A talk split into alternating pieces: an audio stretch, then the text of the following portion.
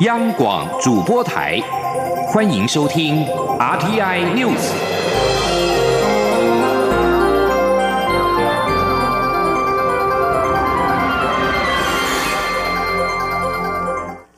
各位好，我是主播王玉伟，欢迎收听这节央广主播台提供给您的 RTI News 新闻。首先带您关注。台湾自制的新式高教机在今天正式亮相，蔡英文总统特地到台中主持出厂典礼，为新机挂牌。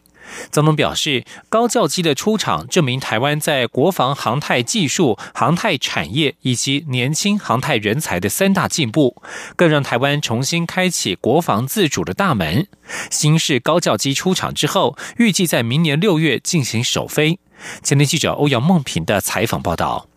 空军新式高教机二十四号上午举行出场典礼，蔡英文总统特地出席。蔡总统从空军司令熊厚基手中接下永鹰的名牌，并亲自挂牌，随后登上以国旗的红白蓝三色涂装的新机，坐在驾驶舱了解性能。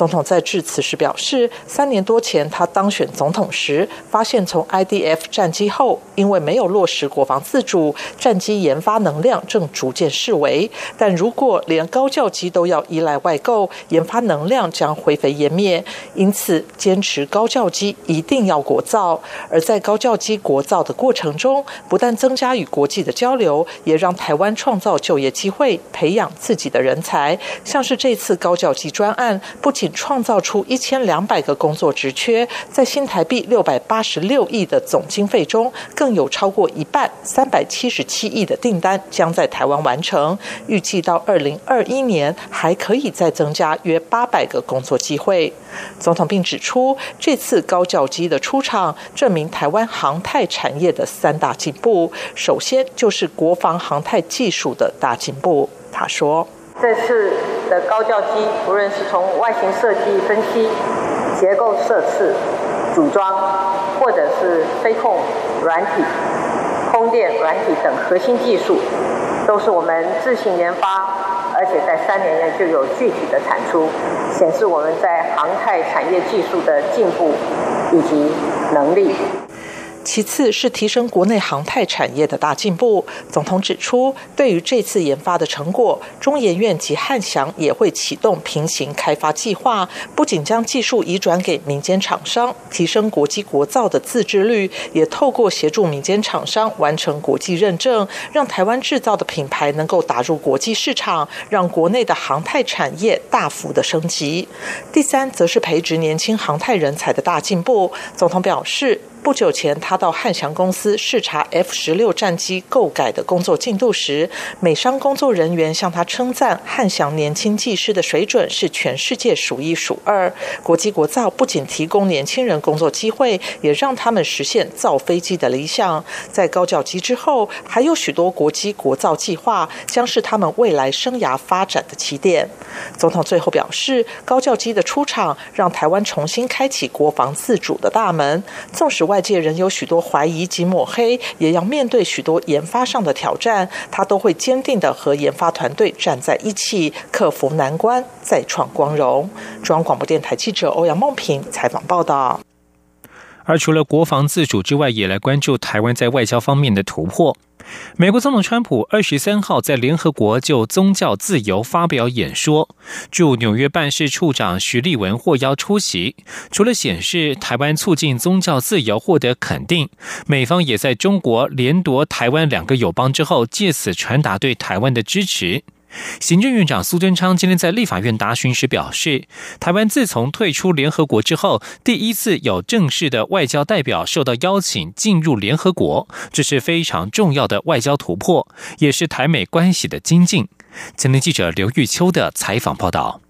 美国总统川普二十三号在纽约联合国总部发表演说，呼吁各国捍卫宗教自由。而依照过去广例，台湾仅能在联合国大会期间办理常规活动，邀请邦交国与理念相近的国家参与。但这次，我驻纽约办事处长徐立文获邀出席川普在联合国的宗教自由发表演说，显示台湾促进宗教自由获得肯定。对此，行政院长苏贞昌二十四号在立法院。总预算报告接受民进党立委吕孙林质询时表示，自从台湾退出联合国之后，第一次有正式的台湾外交代表进入联合国，是极大的外交突破。这是第一次进入联合国，而且是得到美国政府的邀请。这是非常重大的外交突破，这是非常不简单，也是多年来的努力，以及刚才委员所提到的台美关系的精进，也是台湾第一次。政府正式的代表进入联合国。外交部长吴钊燮也表示，我驻纽约办事处长徐立文获得美国政府邀请，进入联合国参加由美国政府主办的宗教自由会议，对台湾来说是非常好的消息。除了台美关系升温，大家都看得到外，台湾崇尚的自由民主与宗教成就也让世界看见，这是值得国人高兴的事情。苏贞昌也强调，在蔡英文总统的努。努力下，台美关系不但稳定且大有进展。美国国会相继通过三个重要有台法案，行政部门也批准售台战车、飞弹、火箭及战机。苏仁昌说。对于蔡总统在外交处境艰难中能和各界友善互动，维护区域和平，尤其维持台美最好的关系，实为不易。他并呼吁国会大力支持，让军购案预算通过，让台美外交关系更精进，更有利台湾未来处境。中广电台记者刘玉秋采访报道。接下来则是台美之间在学界及医界的合作。由国立台湾大学公共卫生学院与美国公共卫生学院暨学成协会联合举办的公卫教育全球会议，今天在台北登场。台大公卫学院院长詹长全表示，希望透过会议让各国了解台湾的公卫教育及全民健保体验。今天记者肖兆平的采访报道。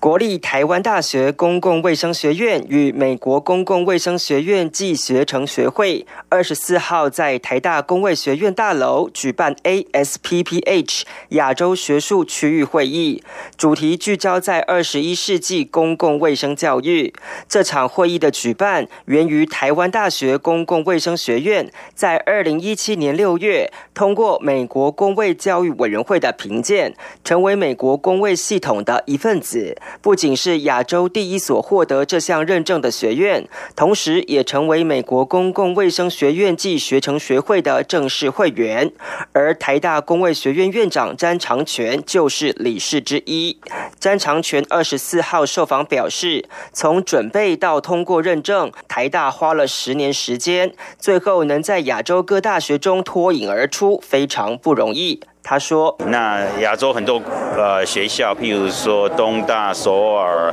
啊、香港大学、新加坡大学，他同一个时间跟我们在思考，可是他们到到目前有的是放弃，有的还在准备。那我们是能够在二零一七年就第一个成立，这个是非常不容易。成立以后，像我们今年暑假就因为成立以后，我们成立了一个全英文的硕士学位学程，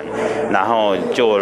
得到了很多的呃美国的学生来这边念。为了提升全球公”教育品质，美国公共卫生学院暨学成学会便与台大公卫学院联手在台举办会议。詹长全表示，希望透过会议介绍台湾已经发展五十年的公卫教育以及全民健保。他说：“让他们看到说，我们台湾的这个全民健保从最基层到医学中心是怎么在提供民众这个就医的这个方便性啊，跟品质。”台大公卫学院表示，本次会议有来自欧美日韩东南亚等共十五国六十三位国际公卫学者，三百位国内公卫专家共同与会。这也是我国公共卫生教育史上首次有这么多国际公卫专家到台台湾齐聚一堂，希望让台湾的公卫教育经验成为世界的典范。中央广播电台记者肖照平采访报道。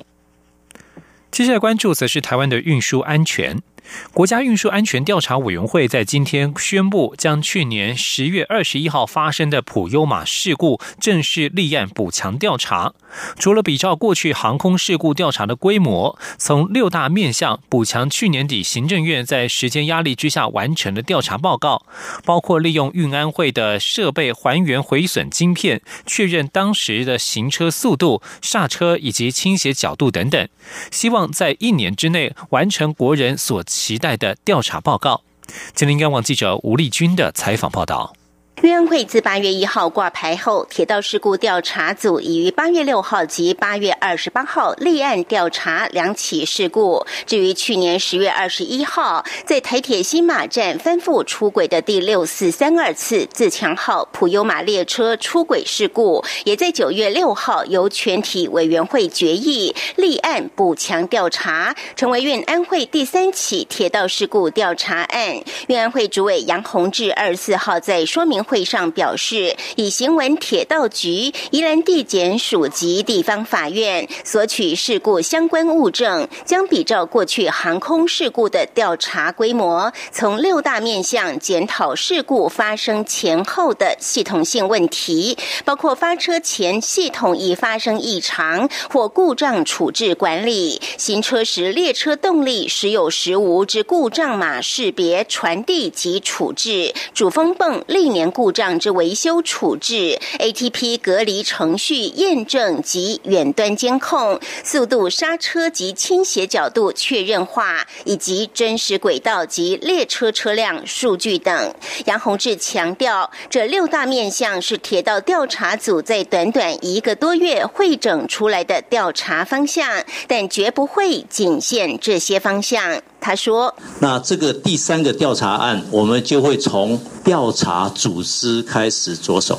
也就是刚刚谈的六个方向先展开。那有没有限制？只有六个面向？不会，它有可能呈现第七个面向。那我们这边也接受到居民检举的信函还有资料啊，这些我们通通会放入后续。”补强考量的点。杨宏志进一步指出，事实上，运安会在正式挂牌前，就在今年三月先行前往日本铁道总研，听取日本两千零五年四月二十五号发生的一百零七人死亡、五百六十二人受伤的福知山线重大事故简报。目前，运安会手上也已拿到一零二一普悠玛事故当时的空拍资料，同时应用过。去翻会还原坠毁黑盒子的能力，还原普优玛列车八节车厢的行车记录，希望在一年内完成调查报告。此外，运安会也不排除网上追到日车原厂制造商，并邀请日商参与调查。万一日商不肯配合调查，杨宏志也表示，那将是他们的损失，因为最后就会由运安会说了算。中央广播电台记者吴丽君在台北采访报道。关心国际消息，法新社二十三号报道，在经过一年来的街头示威之后，环保斗士瑞典少女桑伯格登上世界舞台。她在联合国发表了一场率直而感性的演说，指控国际领袖们背叛，并且再三质问：你们怎么敢这么做？重视气候变迁议题的桑伯格鼓励全球各地的青少年和学生每周五翘课走出学校示威，以呼吁成年人现在就展开行动拯救地球。而这一次，他前进联合国气候行动高峰会，发表了演说。他在演说当中指控全球领袖毫无作为。他表示，人类正处于大规模灭绝的开端，而领袖们所能谈论的只是金钱和永恒经济成长的童话故事。他对领袖们怒吼：“你们怎么敢这么做？”重视气候议题的。桑伯格在联合国大会发表演说，而环保运动人士则是为了施压美国政治人物对抗气候变迁，二十三号封锁了华府主要的交通枢纽，警方以阻塞交通为由逮捕了二十六人。梵蒂冈官网二十三号刊登了一篇中国地下主教魏景怡的专访，认为范中主教任命协议是圣神的恩典，让中国教会融入教宗圣统圣统制度，代表中国政府的独立自办教会原则已有不同的解释。魏景怡是中国地下教会十分活跃的指标性人物。他认为，中国地下教会已经没有继续存在的意义。地下教会需要存在，是因为信徒认为中国的独立自办教会原则违反了天主教的普世教会信仰。而在范中协议之后，既然所有的中国主教都由教宗同意任命，不再有非法助圣，因此地下教会所追求的目标也达成了。以上新闻由王玉伟编辑播报，稍后请继续收听央广午间新闻。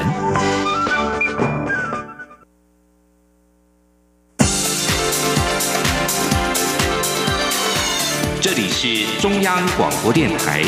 台湾之音，欢迎继续收听新闻。听众朋友您好，我是张顺祥，欢迎您继续收听新闻。新闻焦点关注的是餐饮业的增财数创近十二年同月的新高。行政院主计总处公布八月的失业率是百分之三点八九，创两年来的新高。不过，劳动部的台湾就业通资料统计显示，在外食商机的推动之下，餐饮业新登记的增财人数攀升到一点三万人，年增超过两成。创下两千零八年以来的同月新高。请听央广记者杨文军的报道。劳动部指出，根据旗下的台湾就业通资料库统计，八月各公立就业服务机构新登记求职人数总计六万五百一十一人，较七月减少百分之十二点一九；新登记求才人数为十万五千三百四十二人，较七月增加百分之一点九四。平均每一位求职者有一点七四个工作机会，求工倍数为一点七四倍。劳动部发展署就业服务组副组。长吴淑英指出，国人消费形态改变，不仅让餐饮业营业额连年创新高，也带动住宿及餐饮业的增才需求。尤其八月餐饮业新登记增才人数攀升到一万三千零八十七人，年增百分之二十二点一四，创下自二零零八年以来同月新高。他说：“其实也是跟我们国人就是目前大家外食的一个文化的一个盛行啊。”然后再就是说，也是一个呃，就是旅游的风气，所以我们其实我们回去有去看一些统计的资料，看餐饮业这部分大概都有，呃，有因为国人的一些因呃，就是在这方面的消费的支出增加，所以有带动这样子的一个求财的一个需求啦。吴淑英也提到，以地区别来看，八月有超过八成的餐饮业职缺集中在六都，特别是台北市、桃园市、台中市、台南市的餐饮业职缺年增率均在两成以上。业者方面，例如本土素食业龙头顶呱呱，积极扩张品牌版图，除了引进美国功夫茶外，还代理新加坡三大肉骨茶之一的发起人肉骨茶，目前也征才近三百人。而海底捞、王品餐饮。王座国际餐饮、六角国际、二楼餐饮等餐饮业集团也有大规模征才，其中海底捞所招募的大夜班餐饮服务员，月薪上看新台币六万元，求职者可多把把握机会。中央广播电台记者杨文军台北采访报道。继续关注的是二零二零总统大选的相关新闻。台湾民意基金会今天公布九月全国性的民意调查结果，指出二零二零总统大选支持度，蔡英文总统有百分之五十三点六，高雄市长韩国瑜是百分之三十点九，蔡总统大幅领先近二十三个百分点。而近日延烧的蔡总统博士论文的风波，民调显示近五成的民众。不相信蔡总统的论文有问题。王维婷的报道。台湾民意基金会二十四号公布九月全国性民意调查报告，针对二零二零总统大选支持度、蔡总统论文风波等议题进行民调。民调询问受访者在蓝绿对决的情况下，二零二零总统大选的支持倾向。结果有百分之五十三点六的人支持蔡总统，百分之三十点九支持高雄市长韩国瑜。台湾民意基金会董事长尤银龙表示，蔡总统领先韩国瑜将近二十三个。百分点，且韩国瑜在性别、年龄、教育程度、省级等各面向全面落后，可见红海集团创办人郭台铭的支持者并未流向韩国瑜。尤云龙说：“如果韩国瑜无法提出有力且能够号召人心的竞选策略的话，韩国瑜正濒临溃散边缘。”尤云龙说：“我们七月呃正好做了一个调查，当时蔡英文二十九点七。”啊，韩国瑜二十九点三，柯文哲十八左右，郭台铭十六左右。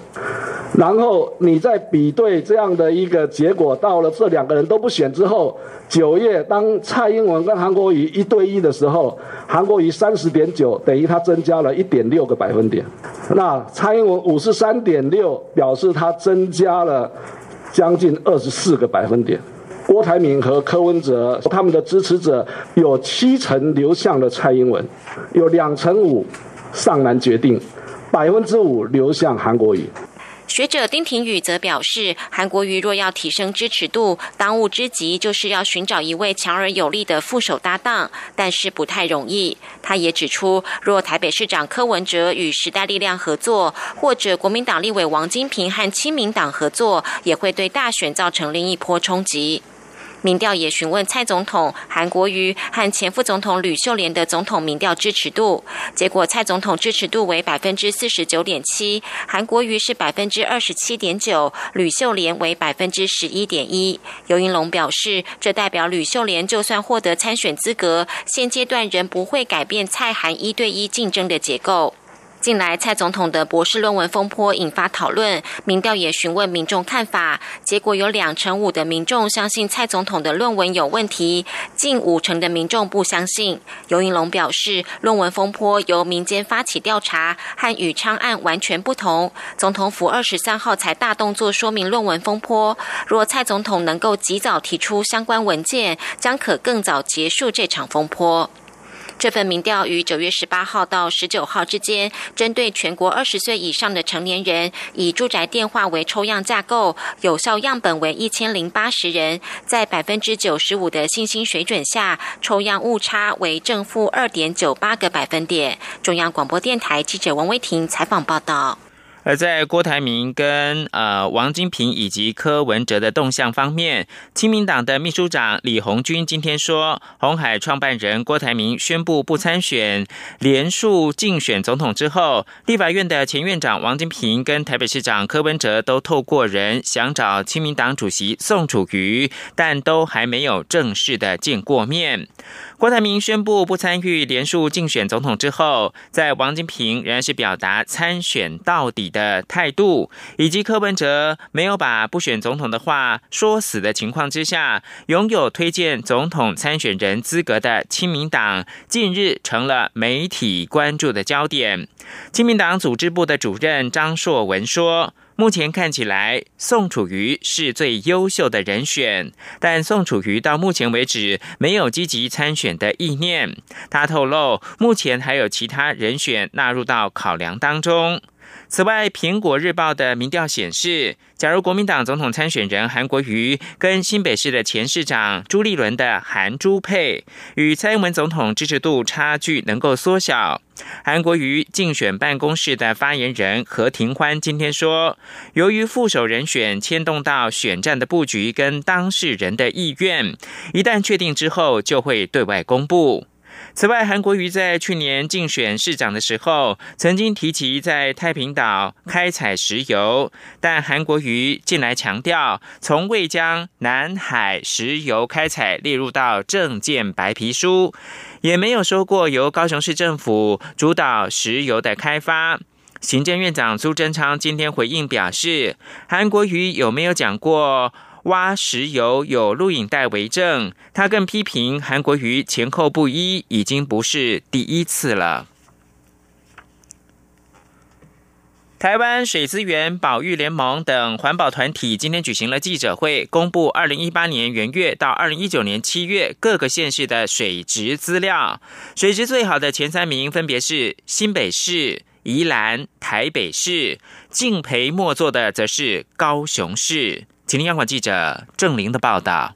台湾水资源保育联盟整理自来水公司提供的自来水原水、清水水质资料，二十四号公布二零一八年一月起至二零一九年七月各县市自来水水质评比。结果显示，北部县市水质较佳，而高雄、彰化、云嘉、屏东等县市自来水水质仍然不好。台湾水资源保育联盟主任年立玉表示，根据各县市自来水水质检测结果一览表，评比总硬度、总溶解固体量、导电度三项。清水水质前三名为新北市、宜兰及台北市，高雄敬陪末座；而原水水质前三名，第一名还是新北市，第二名台北市及桃园，第三名宜兰，高雄还是最后一名。所以从这些评比，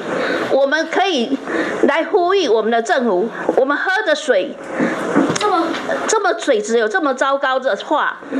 今天你这些盐水经过你这过滤啊，水水厂加很多药，所以我常常会告诉民众说，我们喝的自来水其实是在喝药水。年立玉表示，希望借由统计数据，提醒政府污染产业应该转型，水源区也应定定管理法规。县市政府在县市国土计划中，更应注意自来水保护区的保护与管理。台湾水资源保育联盟理事长陈娇华则表示，自来水水质差的地区主要是抽取地下水，包括高雄旗山、彰化、云林、屏东等，饮用水质差可能也与中钢废炉渣、垃圾掩埋场渗出水及工厂废水污染地下水有关。因此，要求环保署及环保局善尽水源区管理责任，并公开旗山中钢废炉渣不当掩埋地下水调查报告，全面检讨水源区管理策略。环保署环境卫生及毒化物管理处回应，水源与饮用水水质都必须符合和标准。自来水公司与北水处依照规定抽测结果，合格率高达百分之九十九点九五。